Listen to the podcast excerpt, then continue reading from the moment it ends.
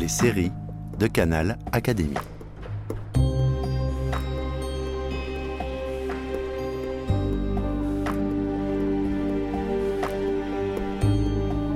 Alice Guy et l'invention du 7e art.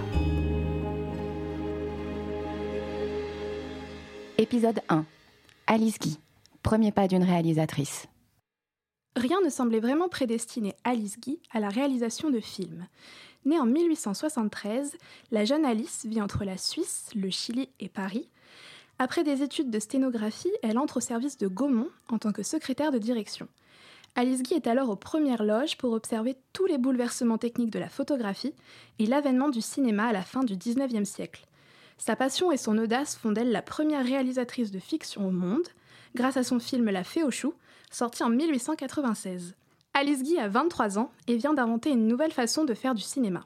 Coraline Refort, qui rédige actuellement une thèse sur les débuts d'Alice Guy au cinéma, est aujourd'hui avec nous pour nous en parler. Coraline Refort, bonjour. Bonjour.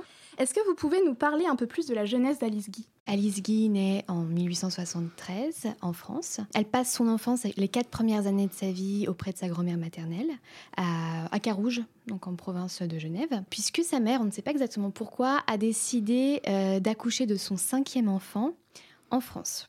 Alors qu'elle vit au Chili, donc où vit euh, son mari et euh, le père de ses enfants, et le père donc d'Alice Guy, puisqu'il est éditeur à Santiago et Valparaiso, donc en Amérique latine. Et on ne sait pas exactement pourquoi. Elle a déjà accouché d'un fils et de trois filles, mais elle décide qu'Alice Guy naîtra en France.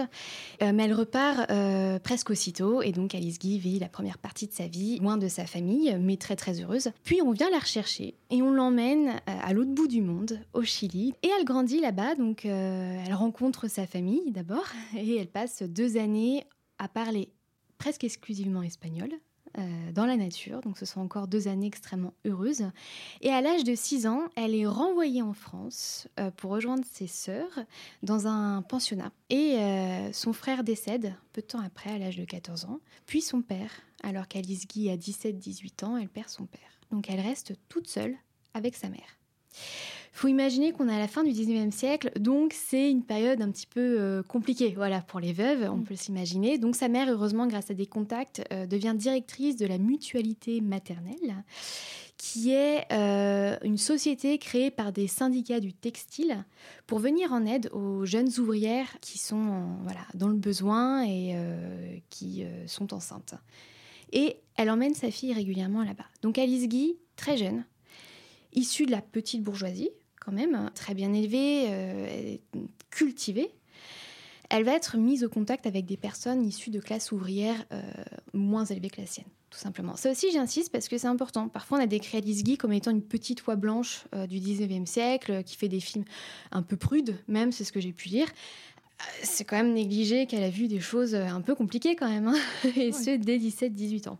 Et c'est pas par plaisir ou par choix qu'elle va trouver un travail, mais c'est bien par nécessité, euh, puisqu'elle doit subvenir aux besoins de sa mère et aux siens. Donc, sa mère va lui trouver une formation, grâce à un ami, de sténodactylographie, euh, qui est une science nouvelle à l'époque et réservée aux hommes, plutôt dans un premier temps. Et donc, elle va commencer cette formation et trouver un premier emploi dans une usine de vernis, avant d'intégrer les établissements Gaumont.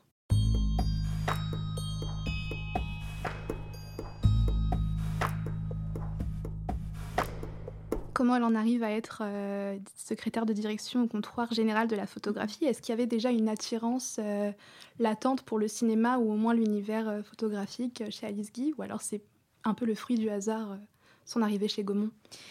Alors, à l'époque, c'était pas Gaumont, c'était Félix, Max et Richard. J'insiste parce que si c'est important pour l'année à laquelle elle arrive chez Gaumont. Voilà, justement, donc c'est important. non, le cinéma n'est pas encore né.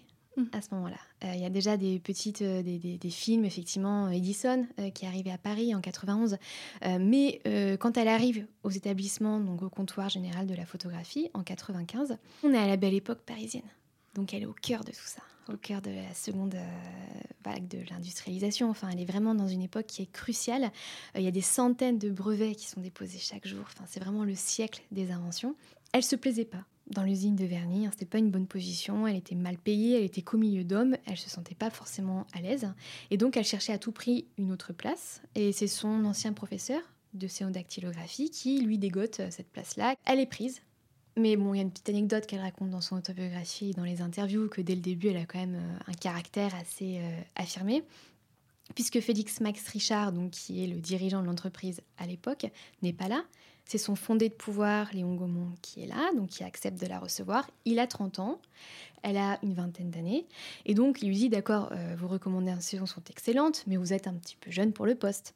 Et elle répond Oui, mais enfin, monsieur, ça me passera.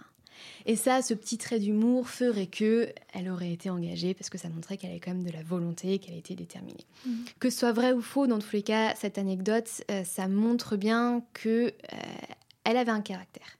Et il en fallait de toute façon. Et donc, quand elle arrive en mars 95 dans l'entreprise, euh, elle assiste à la fin du mois avec Léon Gaumont à une projection des Frères Lumière. Donc c'est pas encore la première projection publique qui aura lieu en décembre de la même année, mais c'est une projection donc faite seulement pour les personnes euh, du milieu. La même année, euh, Richard s'en va de l'entreprise, voilà, vend l'entreprise, et donc c'est son fondé de pouvoir, Monsieur Gaumont, qui la rachète. Et c'est là que ça devient l'entreprise de Léon Gaumont. Et Alice Guy, qui était en première place, la secrétaire du patron, effectivement, gagne de plus en plus euh, de pouvoir au sein de l'entreprise et devient vraiment le bras droit, on va dire, de, Léon Gaumont. Sauf que Léon Gaumont est un industriel. C'est un super homme d'affaires, mais c'est pas du tout un artiste. Et donc, quand il voit la caméra inventée par euh, les frères Lumière, il se rend bien compte qu'il est arrivé deuxième. Mais il y voit surtout, encore une fois, la qualité on va pouvoir vendre euh, ces machines-là. Alice Guy, elle, y voit les possibilités artistiques. Ce qu'elle le met dans son autobiographie. Fille de libraire, j'avais beaucoup lu. Alice Guy, elle est érudite, elle a une culture derrière elle. Elle arrive complètement par hasard dans l'entreprise euh, qui vend des appareils photographiques. Hein. Vraiment, c'est du hasard complet. Mais elle a la bonne idée au bon moment. Donc elle a déjà ce rôle de la réalisatrice alors que le mot réalisateur n'existait pas. C'était juste des gens, des espèces de caméramans qui allaient tourner des trucs dans la rue. Alors qu'elle, déjà, elle demande, personne ne lui donne cette fonction-là. C'est elle qui pense, euh, cette permission lui est accordée le dimanche, pour pas que ça entache son travail de secrétaire. Et donc, elle va commencer à faire ça comme un loisir. On n'a pas beaucoup d'articles dans les journaux, donc on ne sait pas comment ces premiers films étaient reçus. Euh, c'était encore une fois perçu comme euh, voilà des, petites projections qu'on allait montrer dans les foires, par exemple. Mais on n'a pas encore de critique cinématographique. Hein. Et le fait que ce soit une femme, c'était pas vraiment important au final, hein, puisque le métier était. Enfin, personne n'avait compris l'importance que le cinéma allait prendre. on s'interroge pourquoi une femme a eu ces responsabilités-là, mais c'est surtout parce que le cinéma n'était pas défini, donc pourquoi pas.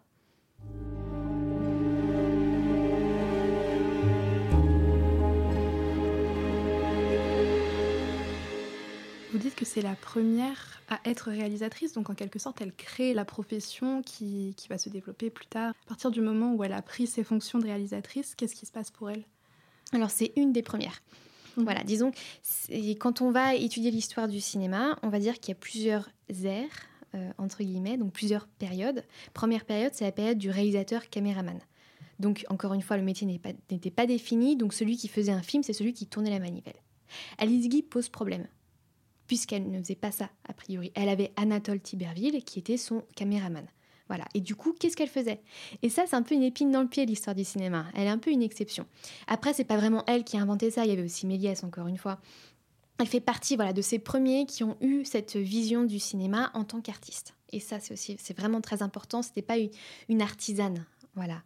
Euh, et à partir de ce moment-là, donc, elle va prendre de plus en plus d'importance dans la maison Gaumont. Elle va avoir beaucoup de responsabilités, 40 ans avant que les femmes n'obtiennent le droit de vote. Donc ça montre bien quand même l'importance qu'elle avait pris dans les studios. Alice Guy obtient toutes ses responsabilités, elle peut se permettre de voir plus grand et donc elle réalise le premier péplum, La vie du Christ. Dans sa filmographie, c'est le premier film de grande ampleur.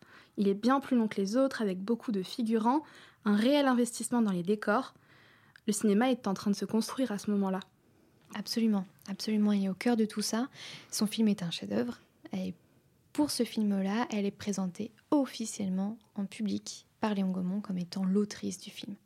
Ça, c'est quand même quelque chose d'exceptionnel. Donc, dans les journaux, on a son nom.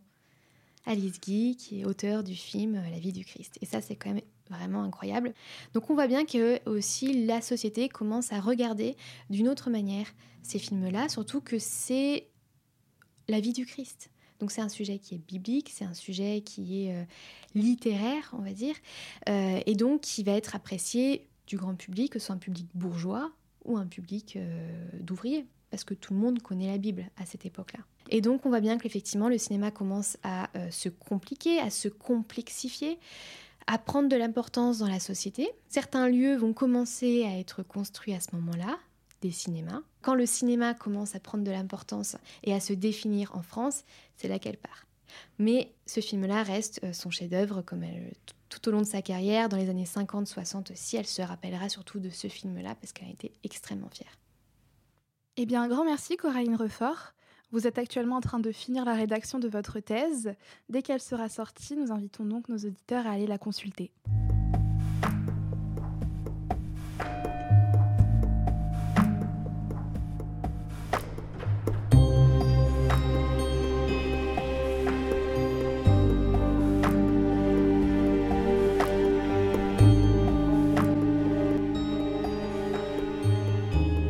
Cette série vous est proposée par France Mémoire pour les 150 ans de la naissance d'Alice Guy. Canal Académie.